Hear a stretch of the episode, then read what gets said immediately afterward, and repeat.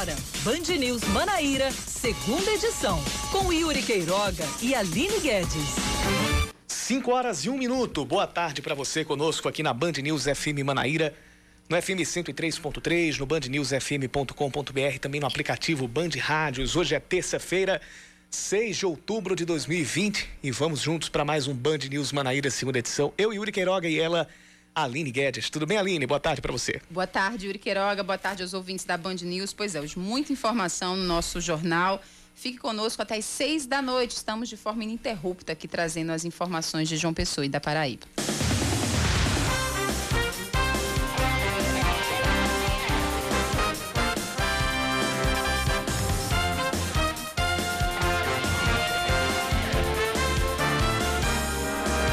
Superior Tribunal de Justiça derruba uma das medidas cautelares impostas contra o ex-governador e candidato à Prefeitura de João Pessoa, Ricardo Coutinho. Por três votos a dois, a sexta turma do STJ retirou a obrigação de recolhimento em casa a partir das oito da noite. O processo teve como relatora a ministra Laurita Vaz, que está à frente das denúncias envolvendo a Operação Calvário e foi uma das que votaram contra a derrubada desta medida cautelar. Ricardo e outros investigados foram alvo de uma série de cautelares depois da deflagração da sétima fase da Calvário, intitulada Operação Juízo Final. Os vereadores aprovam dois projetos de lei de autoria da Prefeitura que abrem margem para que trabalhadores da cultura recebam recursos do município a título de auxílio emergencial. O primeiro projeto adequa a Lei de Diretrizes Orçamentárias, a LDO, deste ano, para receber recursos de outras entidades com base na Lei Aldir Blanc.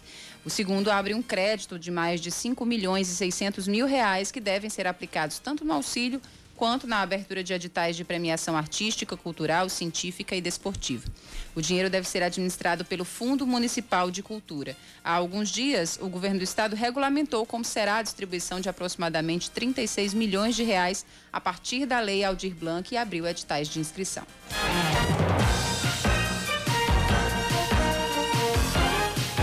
Na Band News FM, eleições 2020. Uma pesquisa do IBOP divulgada ontem à noite indica empate técnico dentro da margem de erro entre os quatro primeiros colocados na corrida eleitoral pela Prefeitura de João Pessoa. E Cícero Lucena, do Progressistas, lidera as intenções de voto do pessoense com 18%. A margem de erro é de 4 pontos percentuais, para mais ou para menos. O levantamento foi feito no último fim de semana e ouviu 602 eleitores da capital. A pesquisa completa você confere daqui a pouco.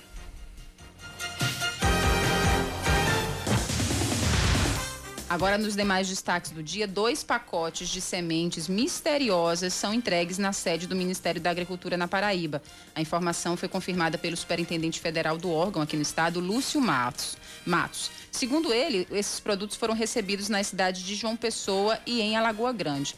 Atualmente, o material está sendo entregue apenas ao Ministério da Agricultura em João Pessoa, mas uma reunião deve ser realizada em breve para definir quais órgãos do governo do estado também, poderão receber as sementes. Isso porque, Yuri Queiroga, casos assim estão repercutindo em todo o país e até em outros países. Pessoas que estão fazendo compras online, por exemplo, e recebem esse pacotinho com essas sementes. Então, o Ministério da Agricultura está orientando as pessoas para que essas pessoas não plantem essas sementes. Elas estão passando por uma análise dos materiais que deve sair em até 30 dias. O Ministério da Agricultura está capitaneando aí essa, essa análise.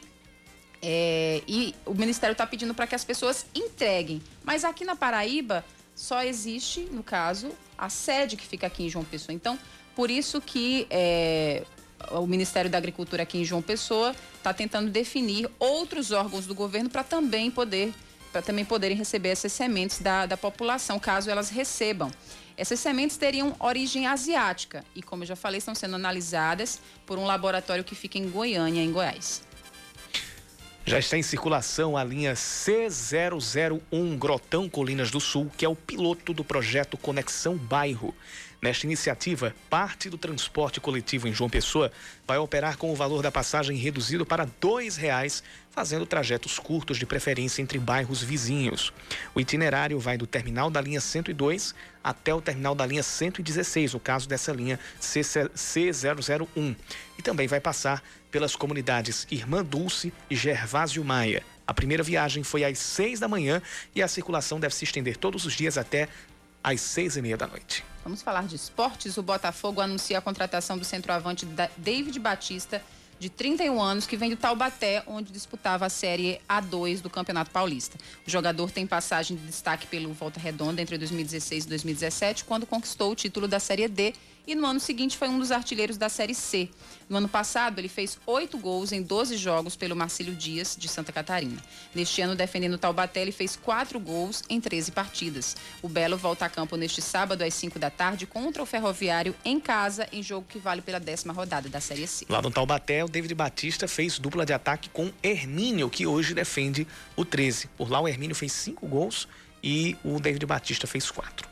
São 5 da tarde e 7 minutos, confirmando 5 e 7, hora de mais um Band News Manaíra, segunda edição.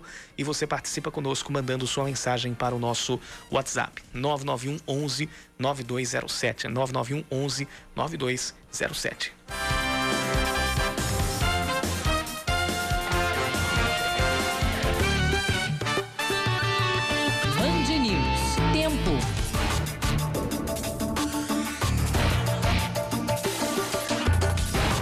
Tempo aberto em João Pessoa, poucas nuvens neste final de tarde. Porém, os institutos de meteorologia preveem que pode ter uma virada de tempo, a gente pode ter um aumento de nuvens e pancadas de chuva até o fim do dia. A temperatura já bateu os 30 graus, agora faz 28 e à noite a gente deve ter uma, uma mínima mais agradável, mais amena, 21 graus a previsão para a mínima aqui em João Pessoa hoje. Bem, em Campina Grande, terça-feira de muito sol, também tempo bem quente em Campina. A máxima atingiu os 31 graus nesta terça-feira. Nesse momento, os termômetros marcam 27 graus. Não há previsão de chuva para hoje à noite na cidade, mas a mínima deve cair. Aliás, a temperatura deve cair bastante, chegando na mínima de 18 graus hoje à noite.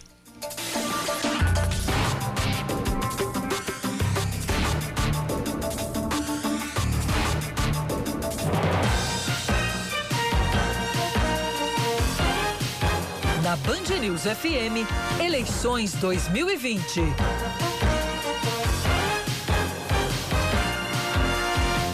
Agora a gente traz a pesquisa com os candidatos à Prefeitura de João Pessoa, pesquisa de intenção de voto do IBOP, divulgada ontem à noite. O levantamento mostra um empate técnico entre os quatro primeiros colocados.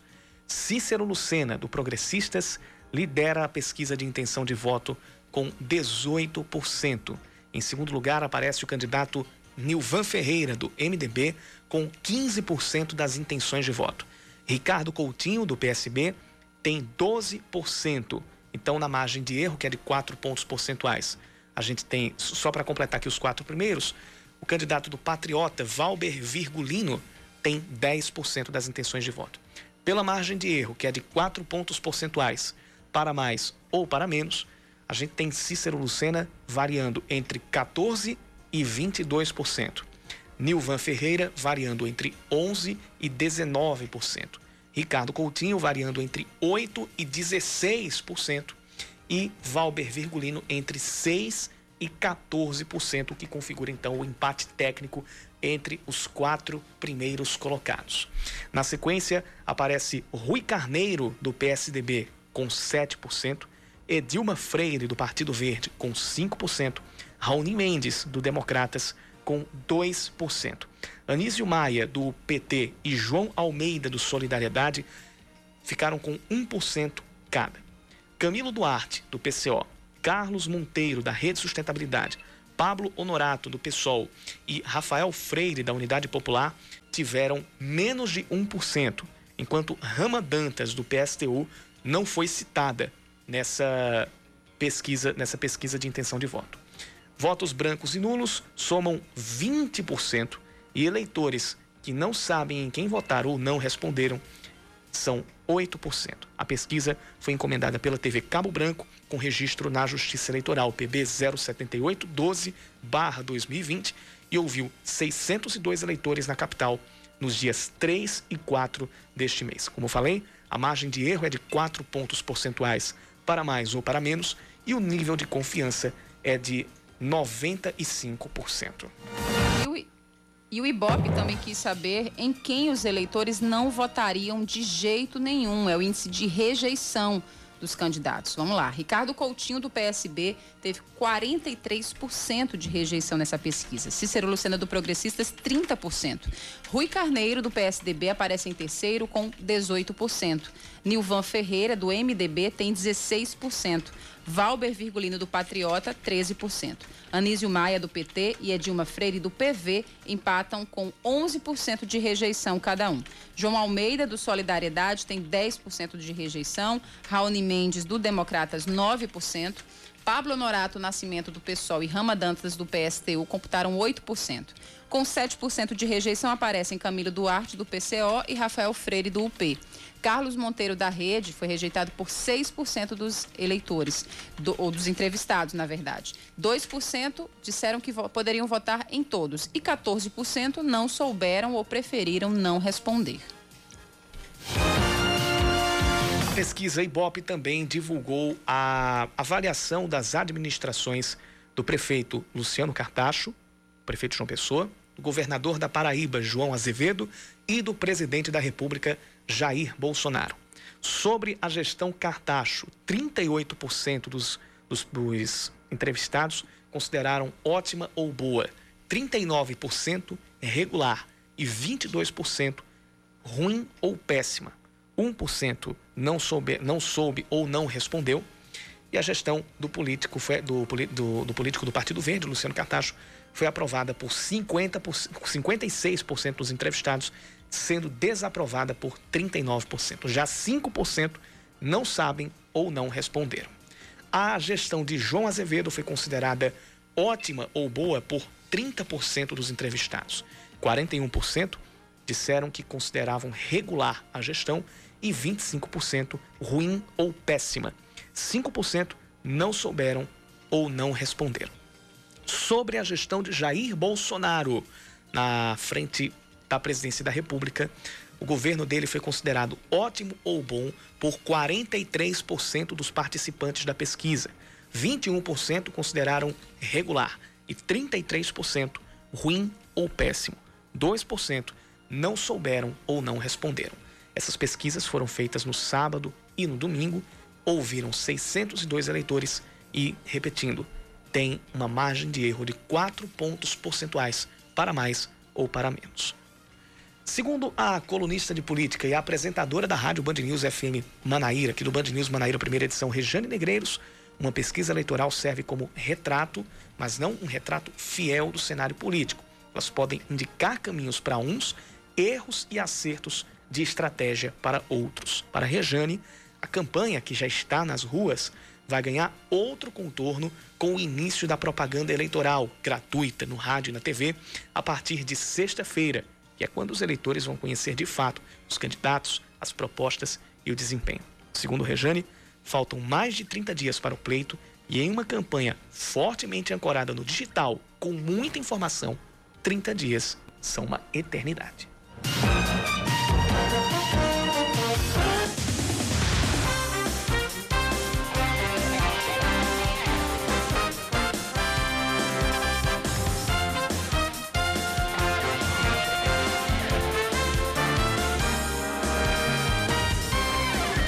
Procon autuou duas agências bancárias por demora nas filas de atendimento. Foram três agências que foram visitadas. É... Isso, isso aconteceu nos bairros de Cruz das Armas e Mangabeira. E duas delas terminaram recebendo ali a anotação do, do PROCON estadual. É, segundo a superintendente do PROCON estadual, a Kessia Liliana, essa ação tem o objetivo de impedir é, essas e outras irregularidades, ou seja, garantir que o atendimento dentro dos bancos aconteça sem que haja perda de tempo para os clientes, sem que eles tenham que esperar muito tempo em filas e também para que se evite aglomerações, para que baixe-se o risco de contaminação pelo coronavírus dentro, dentro das, das agências. Ah, foram visitadas as agências do Bradesco e do, do Banco do Brasil, nas agências de Cruz das Armas e também de Mangabeira, no caso, essas duas do, do, do Banco do Brasil. É, a gente vai continuar tendo mais informações sobre outras fiscalizações, sobre como está, inclusive, a, o cumprimento das normas de prevenção e de segurança contra o coronavírus aqui nas agências e vai continuar também recebendo o seu relato no nosso WhatsApp, no 991 11 9207. Você lembra, Aline, que quando a gente voltou a. Aliás, quando a gente voltou, não. Quando a gente teve o início do pagamento do auxílio emergencial ali nas agências da Caixa, qual foi a primeira, a primeira reclamação? Aglomerações. Filas enormes. Isso há quanto tempo? Já já, já tem mais de três meses. Pois é, eu vou contar a minha experiência, tá? Porque eu precisei ir numa agência bancária da Caixa Econômica é, semana passada. Eu acho que foi semana passada, né? Eu cheguei até aqui desesperada contando para você. E eu passei exatas, Yuri, quatro horas para concluir um. Quatro um, horas um batida no relógio. Quatro horas. Eu cheguei, peguei a fila às 10h20 da manhã, saí às 3 da tarde. Então foi mais de quatro é, horas. Eu não, vou, eu não vou dizer que foram mais de quatro horas, porque três da tarde eu já estava aqui na rádio, por exemplo, sim, que é sim. próximo, né? Uhum. Mas foram quatro horas. E eu fui fazer uma transferência, uma transferência que precisava ser feita, como a gente diz popularmente, na boca do caixa. E eu passei por todo esse processo. Então, assim, eu acho que não, não precisa bater muita perna para o PROCON encontrar situações como essa, entendeu? Porque como aconteceu comigo, acontece com várias pessoas, vários clientes de vários, várias agências bancárias aqui em João Pessoa, todos os dias a gente passa, Yuri, a gente vê. Você não tem como não passar por uma agência, principalmente do Banco do Brasil e Caixa Econômica, infelizmente, não ver filas gigantescas. É impossível.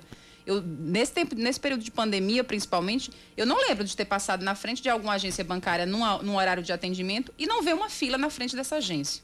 Né? Então, eu até brin brinquei assim, né, com muito sarcasmo. Se você quer castigar alguém, quer desejar um castigo para alguém, deseja que ela precise resolver alguma coisa numa agência bancária que não seja no caixa eletrônico, porque o que tá, o procedimento, pelo menos da Caixa Econômica, né, da agência que eu fui, que é a agência Cabo Branco aqui no centro, é que qualquer atendimento que não seja isso no Banco do Brasil também é assim, qualquer atendimento que não seja no caixa eletrônico, você precisa pegar aquela fila imensa. Uhum. Seja qualquer, resolver algum problema de internet banking, qualquer coisa.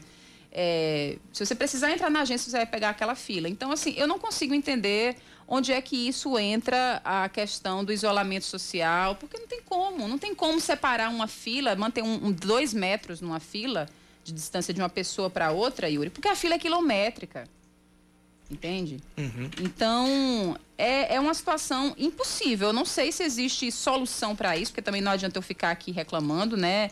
E a gente não apresentar uma solução, mas eu acho que deveria se pensar e repensar nessa questão de, de não estar tá permitindo. É, tá, digamos, está restringindo tanta gente para entrar na agência, que são serviços diferentes, são locais diferentes nas agências. Tem agências que são tão grandes aqui, como essa que eu citei, que é a agência Cabo Branco.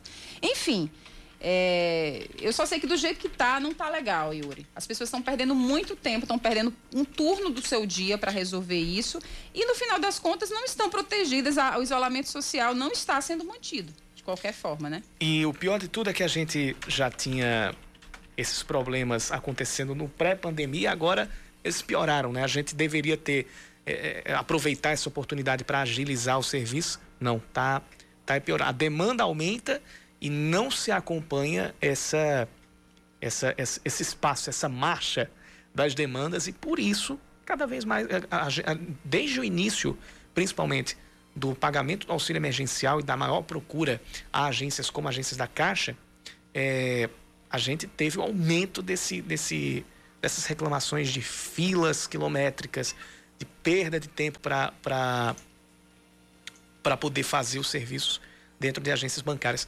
E aí, nesse caso desse, dessa, dessa inspeção, não teve a ver com a Caixa, quando foram agências do Bradesco e do Banco do Brasil, ou seja, é, foram serviços muito provavelmente não relacionados a programas assistenciais. Para você ver que não, não é só uma questão da Caixa Econômica, porque está fazendo pagamento de auxílio. Não, é sistêmico, sabe, Yuri? É assim, é, é, é, em qualquer agência bancária que você passar, você vai ver uma fila quilométrica. Isso é, é, muito triste, assim. Eu sei que é muito fácil reclamar e não apresentar uma solução, como eu já falei, mas do jeito que está, eu acho muito complicado de continuar.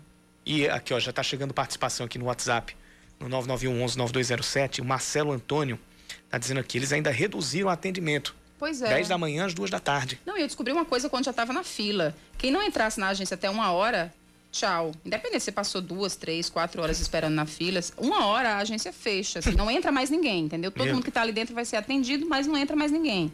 Então ainda tem essa questão da redução da jornada, entendeu? Continue participando com a gente. Nosso WhatsApp é o 991 11 9207, 991 11 9207.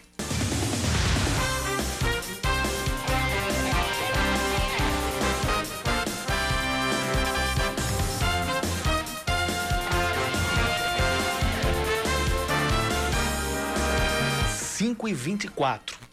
189 menores de 14 anos estão internados em estado grave, infectados com a Covid-19 aqui na Paraíba. O dado consta no último boletim epidemiológico da doença, divulgado há cerca de uma hora pela Secretaria de Saúde do Estado. 52% dos pacientes são meninos e 48% meninas. Os sintomas mais comuns apresentados pelos menores são febre, desconforto ou dificuldade em respirar e tosse. Depois do. Aliás, depois não, desde o início da pandemia do coronavírus, 34 casos foram registrados em recém-nascidos com até 28 dias de vida. Dois deles morreram. Uma candidata à prefeitura de Conceição, no sertão do estado, vai ter que pagar uma multa de 100 mil reais por promover aglomerações durante eventos de campanha. A decisão contra a candidata doutora Jordana Diniz, do Progressistas, foi tomada pelo juiz Tiago Rabeiro, da 41ª Zona Eleitoral. A denúncia partiu do Diretório Municipal do PSDB e diz que o evento aconteceu no mês passado, ferindo as portarias que estabelecem as regras de prevenção ao coronavírus para a campanha eleitoral.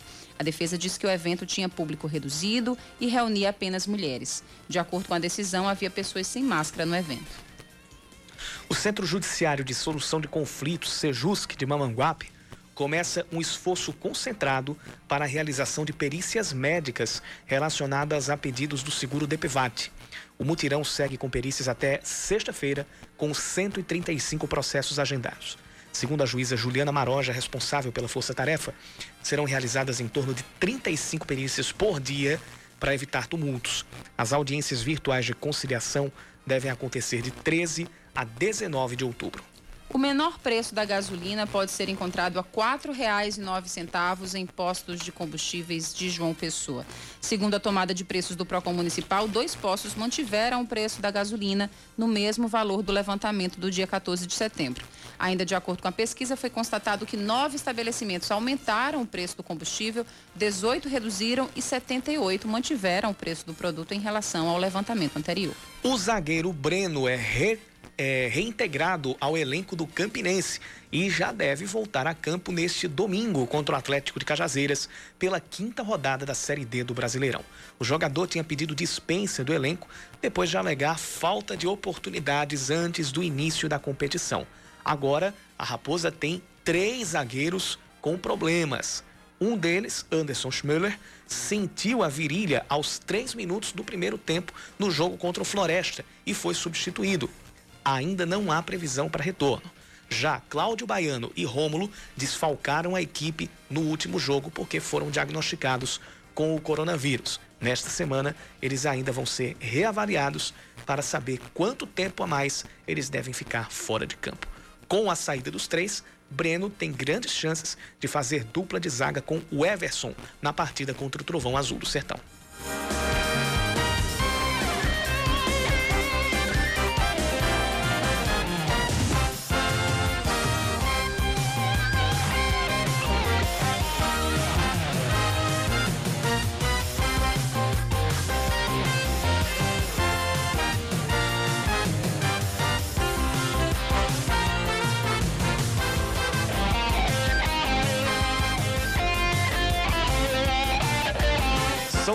5 e 28 tem participação aqui no nosso WhatsApp, 991 11 9207. Yuri, boa tarde. Aqui é José do Gaisa. É, será que com o Pix, esses problemas de fila de banco, será que vai melhorar pelo menos um pouquinho, hein? Boa pergunta. A gente. A gente espera, né? A, hoje, hoje a gente teve o, o, o lançamento do, do Pix. Inclusive, durante todo o dia a gente teve a, a cobertura disso, teve a repercussão no, na programação em rede hoje, na Band News FM Manaíra, inclusive, na rede Band News FM, perdão, mais de 3 milhões e meio de clientes já cadastraram as chaves de identificação para usar o Pix. Para quem ainda não está sabendo, o Pix é o novo sistema de pagamentos e transferências de dinheiro desenvolvido pelo Banco Central. Ele ainda vai entrar em operação no mês que vem. Os pagamentos e transferências por meio do novo serviço para todos os clientes cadastrados em todo o país só vão ser possíveis a partir do dia 16 de novembro. O cadastramento é necessário para aqueles que pretendem usar o Pix em transações financeiras, mas não é obrigatório, segundo o chefe adjunto do Departamento de Competição e Estrutura do Mercado Financeiro do Banco Central, Carlos Eduardo Brandt. O, clientes de alguns dos principais bancos privados do país ontem tiveram dificuldade para acessar os aplicativos de celular e demais canais digitais é das instituições. Teve muita gente reclamando. Estava fora do é, ar, pelo menos. Estava fora do ar. Conta, eu tenho uma conta no, no banco privado e realmente não consegui Isso. acessar o aplicativo. É, exatamente. É, também tive dificuldade para acessar esse, esse, esse, mesmo aplicativo. É, e agora tem aí o, o, o já tem abertura para o cadastro do Pix. Repito, ele só deve funcionar a partir do dia 16 de, de novembro. É, não sei se ele vai afetar diretamente em relação aos às filas bancárias, porque é, mesmo com a gente tendo os aplicativos para bancos para fazer pagamento, transferência, é, ainda existem demandas que só são resolvidas na boca do caixa, né? né? É verdade. Na boca do caixa. Então, é, é esperar para ver. É esperar pelo menos dois meses, três meses, a contar do dia 16 de novembro, para a gente saber se, se, se vai ter um impacto em cima dessas, dessas demandas. O, o Álvaro, motorista de aplicativo, está também interagindo com a gente. Ele diz o seguinte: é, nunca se investiu em tecnologia para agilizar os serviços bancários e quem sofre com isso é o povo. Infelizmente, os funcionários fazem o que podem, mas é quase impossível dar um bom atendimento, principalmente com as demandas de agora. Não, é claro. E assim, deixar muito claro que quando eu falei aqui da minha situação, da minha experiência, né? É, fui muito bem tratada por todos os funcionários da agência. O problema não entende, é dos funcionários, né? E a gente consegue, inclusive, identificar que muitos estão afastados, entendeu? Eles uhum. também estão trabalhando com equipe reduzida. Não é só a jornada. Né, de, não é só o horário de atendimento que foi reduzido nos dias de semana, apesar de muitas agências da Caixa estarem abrindo nos finais, aos finais de semana para esses dois tipos de serviço, né, que é auxílio emergencial e saque emergencial do FGTS, mas para os outros, para os clientes que vão fazer outros tipos de serviço, a gente tem horário reduzido e equipe de atendimento reduzida. Uhum. Não tem como, Yuri. É fila na certa, isso aí com certeza.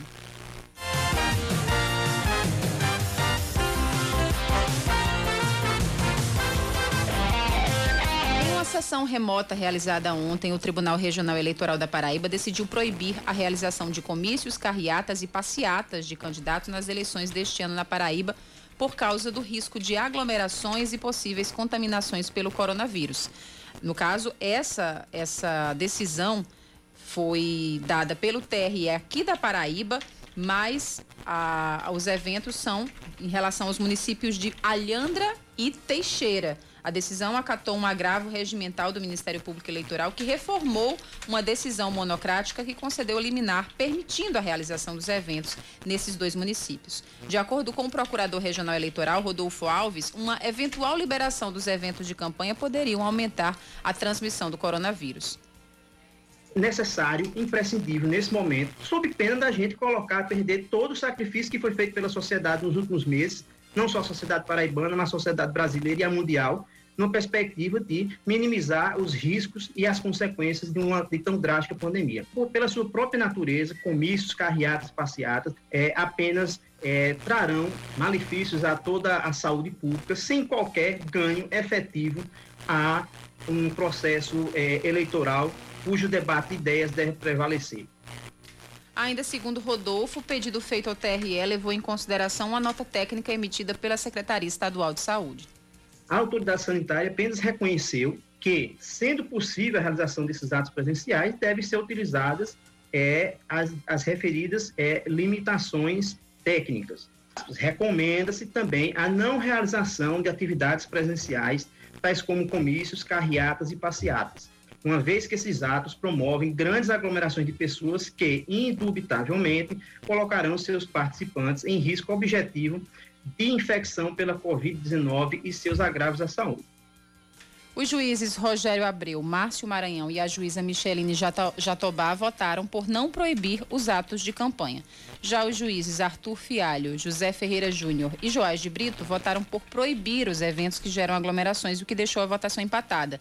Coube então ao presidente da Corte Eleitoral, José Ricardo Por, desempatar a votação. Em seu voto, ele destacou que a nota técnica da Secretaria de Saúde recomenda a não realização de comícios, carreatas e passeatas.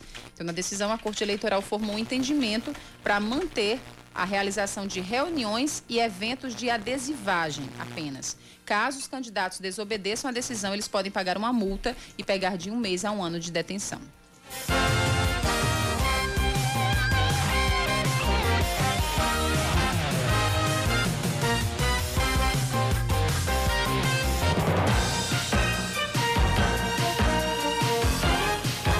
Na Band News FM, eleições 2020.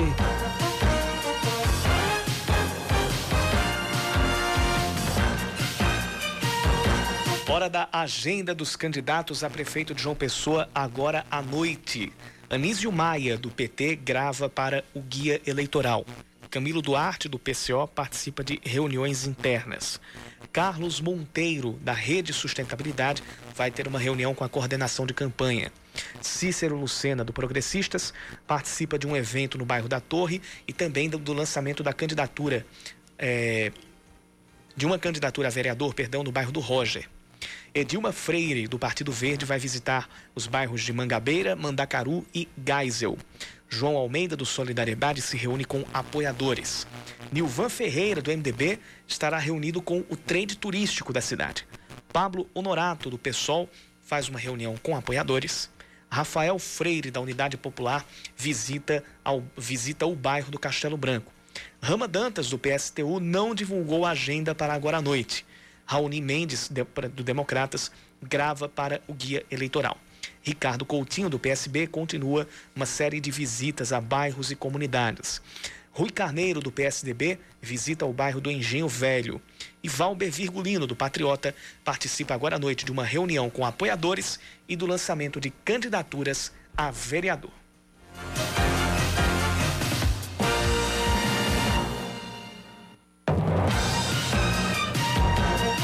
Dia 13 até o dia 30 de outubro, a Rádio Band News FM Manaíra e a TV Band Manaíra vão entrevistar os candidatos à Prefeitura de João Pessoa. As datas em que os políticos serão entrevistados foram definidas ontem em sorteio, que contou com a participação da diretoria do Sistema Opinião aqui na Paraíba e dos representantes dos partidos. Na rádio, a sabatina terá duração de 20 minutos no Band News Manaíra, primeira edição. Já no programa Primeiro Plano, cada candidato à Prefeitura terá 15 minutos para expor as propostas de governo. Nas eleições deste ano, ano, a Rádio Band News FM Manaíra e a TV Band Manaíra não vão realizar o debate do primeiro turno por causa da pandemia. A decisão foi tomada, foi motivada, na verdade, pelo grande número de candidatos que disputam a prefeitura da capital e pelo risco sanitário de contaminação. Caso haja o segundo turno, o debate deve ser realizado no dia 19 de novembro.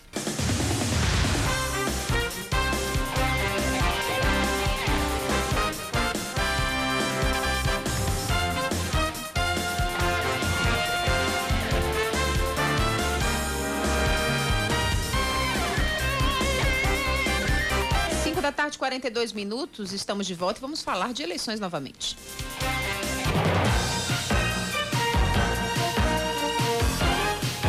Na Band News FM, eleições 2020. A Executiva Nacional do PT recorre ao Tribunal Regional Eleitoral para manter o apoio à candidatura de Ricardo Coutinho do PSB. O recurso apresentado na noite de ontem também pede a manutenção do nome de Antônio Barbosa como vice da chapa. A Justiça Eleitoral em João Pessoa reconheceu que a convenção válida para efeito de lançamento de candidatura foi a do Diretório Municipal que defende Anísio Maia. Por isso, ordenou que a coligação de Ricardo indique outro nome para vice.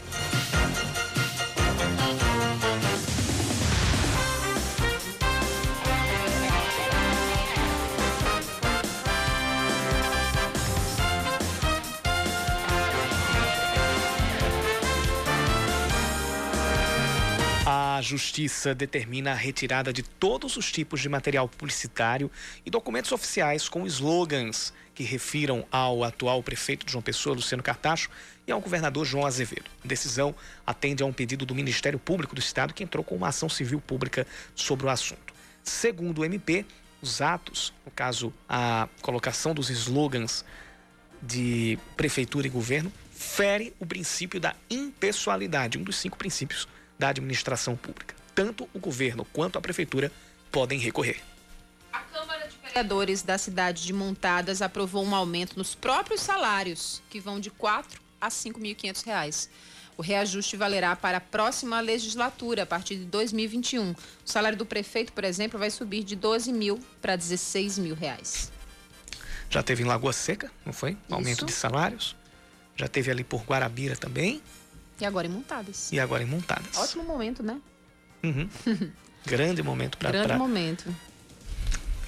O Ministério Público do Trabalho se reúne com representantes do Poder Judiciário sobre supostas irregularidade- irregularidades envolvendo o projeto Digitaliza. Denúncias anônimas apontam que havia sobrecarga nas horas trabalhadas, com até 12 horas de trabalho diário. Ainda de acordo com o denunciante, não havia o pagamento das horas extras. Outra reclamação foi sobre instalações precárias, falta de luvas e máscaras e ausência de ventilação. Segundo a denúncia, os funcionários muitas vezes almoçavam no próprio local de trabalho. Os coordenadores do projeto Digitaliza foram intimados a prestar esclarecimentos ao MPT.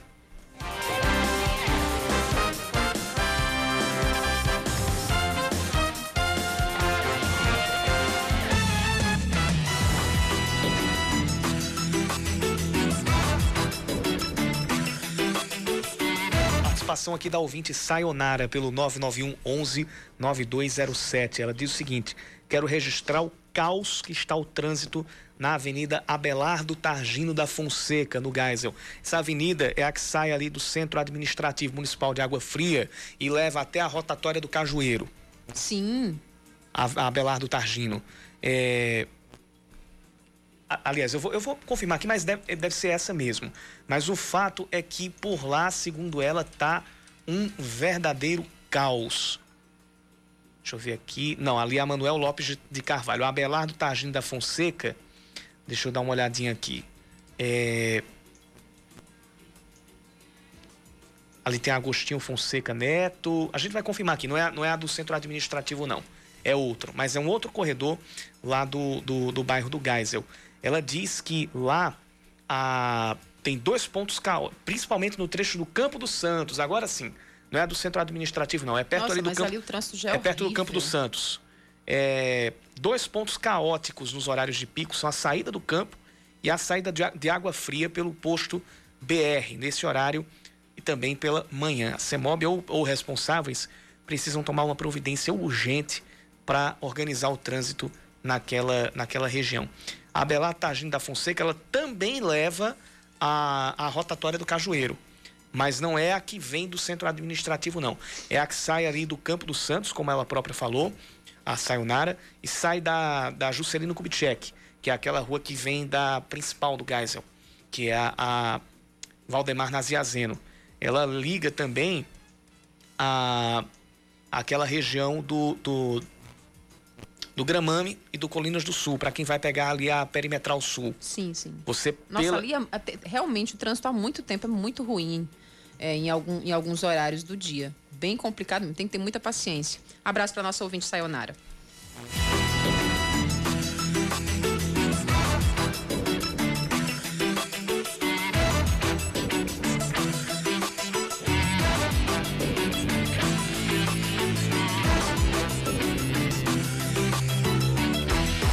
Paraibanos recebem pacotes de semente enviados supostamente da Ásia sem terem pedido, sem ter feito encomendas.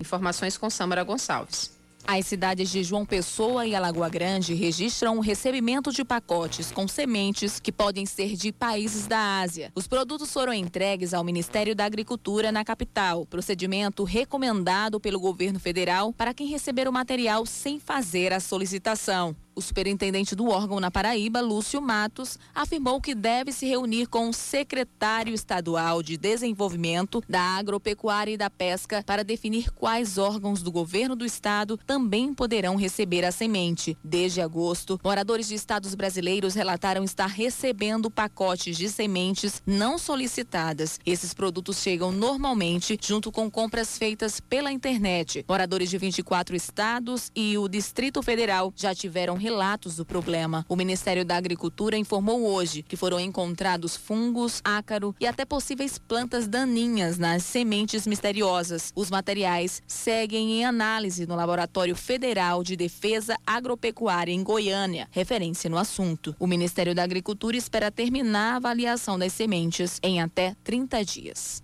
A pergunta que não quer calar: quem será que está mandando essas sementes?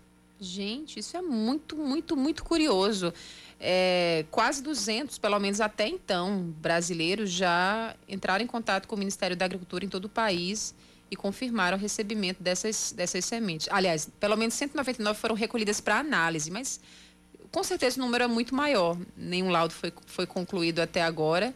Mas é muito estranho que alguém esteja gastando para estar tá mandando esses pacotinhos com sementes.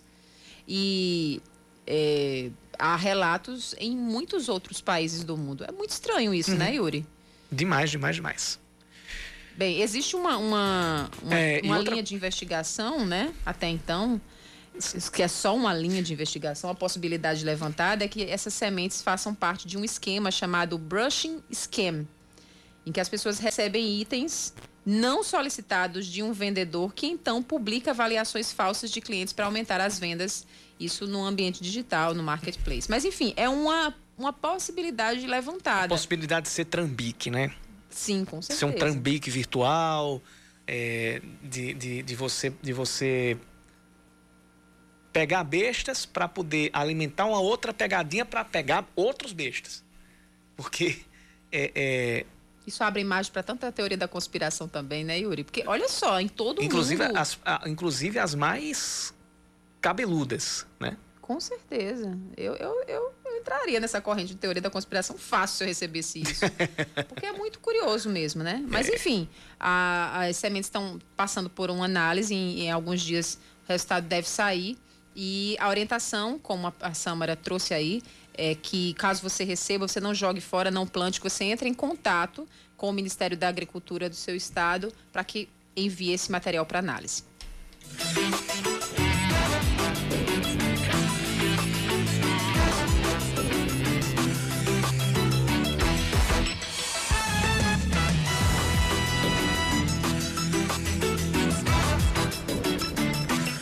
Um alerta para os pais que têm filhos até 5 anos de, com até 5 anos de idade. O Ministério da Saúde alerta que o Brasil não está atingindo as metas em nenhuma das vacinas oferecidas pelo SUS. As informações estão chegando com a Aline Guedes. Reconhecido por ter um dos maiores e mais bem-sucedidos programas de imunização do mundo, o Brasil, pela primeira vez em quase 20 anos, não atingiu a meta para nenhuma das principais vacinas infantis.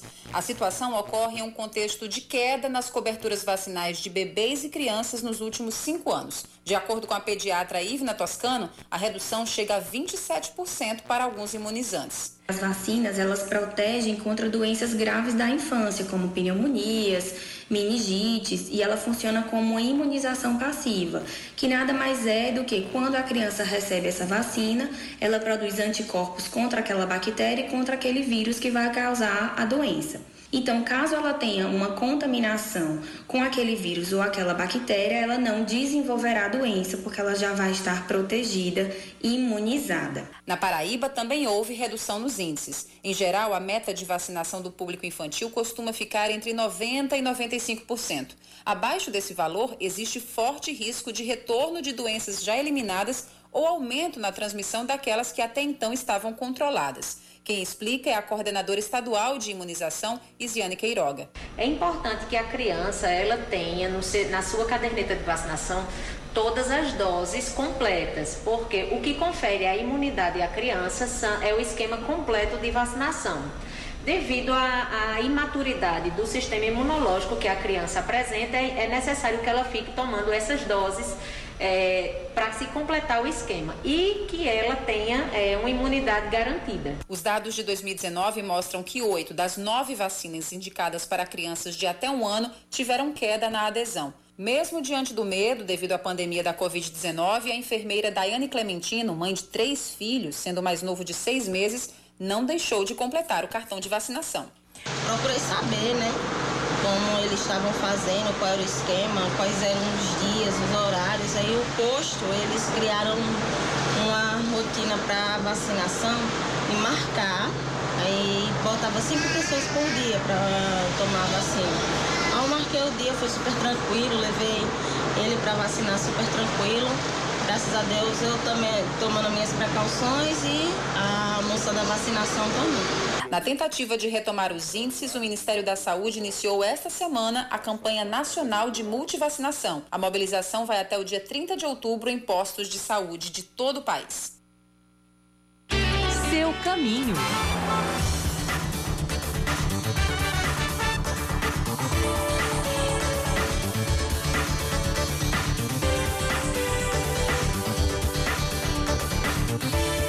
Começa falando do, da rotatória do Cajueiro, que já foi alvo da, da reclamação aqui da nossa ouvinte Sayonara.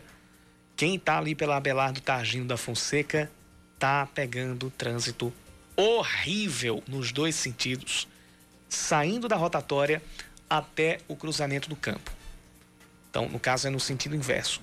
O trânsito tá, tá pior para quem está indo ali para dentro do bairro, para quem vai ali para Manuel Francisco de Melo, ou então para quem vai seguir direto ali para para o acesso também ao Gramame e à Perimetral Sul, enfim.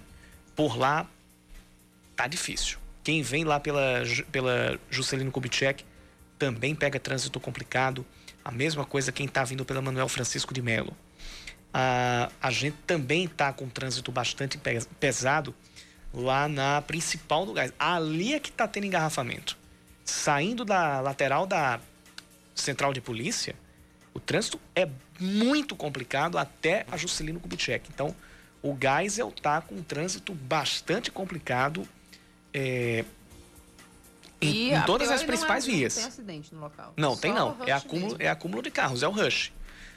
Em outros, em outros locais, a gente tem a rotatória do José Américo com um trânsito muito complicado também, principalmente para quem está vindo pela, pela Hilton Souto Maior, no sentido centro-bairro, no, no centro-bairro, no sentido é, Mangabeira, Viaduto Cristo, para quem está indo para a BR-230, e também para quem está vindo do Geisel pela Agostinho Fonseca Neto, saindo daquele acesso ao centro administrativo de Água Fria. Na Pedro II, a gente tem trânsito pesado a partir da, da Praça Pedro Gondim, da, da Praça Pedro Gondim, não, da, do acesso à Praça Pedro Gondim, que é ali na esquina após o Hemocentro. E aí segue até a esquina com a Rui Barbosa.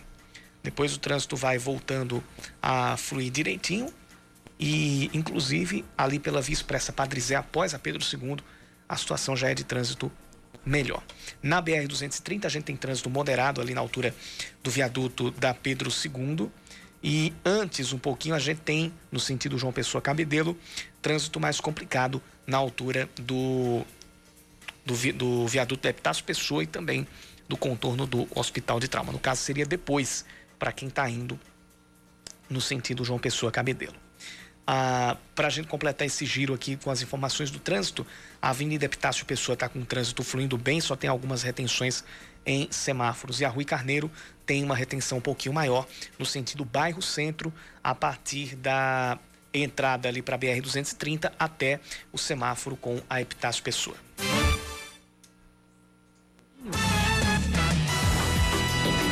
Pedro Limeira também está interagindo conosco aqui no 991 11 9207. Também a gente tem o Érico Dantas e ainda o ouvinte que é o mestre churrasqueiro também está interagindo conosco ah, aqui no, no 991 11 9207. Eles mandaram áudios aqui. Infelizmente não vai dar tempo de, de, de ouvir os áudios aqui dentro do, do, do jornal, mas a gente agradece pela participação por aqui. Bom, são 5h59, eu digo até amanhã. E eu digo até logo, porque vem aí o É da Coisa com o Reinaldo Azevedo. Você permanece aqui na nossa programação. A gente continua com informações locais a cada 20 minutos. Valeu, a Yuri. íntegra do segunda edição estará disponível amanhã no Spotify. Você acessa lá Band News FM Manaíra e acompanha a segunda edição e também a íntegra do primeira edição que já está disponível. Além das minhas da, além das colunas, a minha de esportes e também a, a coluna muito mais com o Gerardo Rabelo e as reportagens que vão ao ar durante a nossa programação. Amanhã estarei pela manhã, às seis da manhã, com o nosso primeiro noticiário, e às nove alguma coisa com o Band News Manaíra, primeira edição. À tarde, Aline Guedes terá a companhia de Cacá Barbosa no Band News Manaíra, segunda edição. Cheiro para todo mundo! Você ouviu Band News Manaíra, segunda edição.